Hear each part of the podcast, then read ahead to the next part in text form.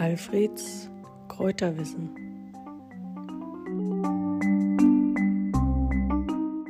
Ja, das ist der Spitzwegerich. Der Spitzwegerich hat eine Blattrosette und die Blätter sind lang spießförmig, deswegen heißt er auch Spießkraut.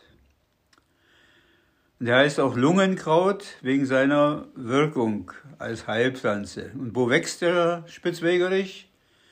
Das sagt eigentlich schon der Name, am Weg, an Wegrändern, auf Wiesen, manchmal auch mitten auf dem Weg. Es gibt auch den Breitwegerich, der so ähnlich aussieht, aber der wertvollere ist der Spitzwegerich. Ursprünglich war, ist der Spitzwegerich in Europa zu Hause, wurde aber weltweit verbreitet. Die Indianer nennen heute noch den Spitzwegerich den Fußtritt des weißen Mannes. Er wurde nämlich, die Samen des Spitzwegerichs wurden an den Fußsohlen und an den Pferdehufen und an den, und an den Wagenrädern verbreitet. Auch der Name, der lateinische Name Plantago, weist auf die Verbreitung hin. Planta ist nämlich die Fußsohle. Bekannt ist der Spitzwegerich schon seit Jahrtausenden. Aus der Jungsteinzeit hat man Pollen vom Spitzwegerich in Gefäßen gefunden und er war immer als Nahrungsmittel und auch als Heilpflanze geschätzt, wurde geschätzt.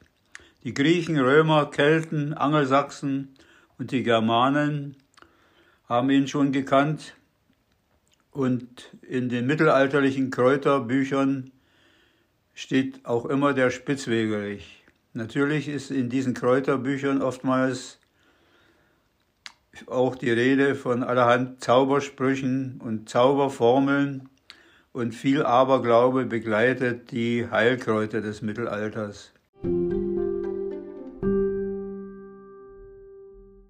Man war zum Beispiel der Meinung, dass ein kräftiger Einlauf mit Wegerichsaft hilft, angezauberten Liebesleid zu beseitigen. In der Gegenwart verwenden wir die Blätter des Spitzwegerichs. Im Jahr 2014 war er, der Spitzwegerich, Heilpflanze des Jahres. Und der Spitzwegerich ist auch in unserem Alfriedländer Kräutertee vorhanden. Entweder es wird, er wird als Tee oder als Bestandteil des Tees verwendet oder aber als Sirup oder als Frischsaft oder als Extrakt.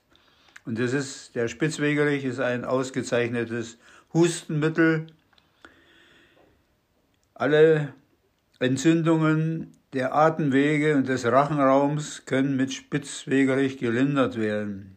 Außerdem wird er auch äußerlich verwendet wenn ich zum Beispiel im Garten bin und mich sticht eine Biene beim Malvenpflücken oder beim Pflücken von anderen Blüten, dann ist immer eine Zwiebel dabei und mit der Zwiebel eingerieben spürt man bald nicht mehr vom Bienenstich. Aber wenn man unterwegs ist, wandert, dann hat man keine Zwiebel und dann ist der Spitzwegerich da und man kaut den Spitzwegerich und reibt dann die Stelle, ein und das, der Juckreiz verfliegt.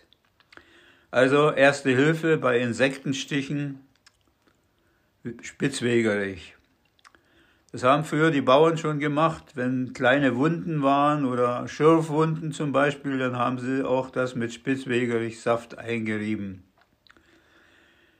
Auch wenn die Ameisen oder die Brennnesseln aktiv waren, hilft Spitzwegerich.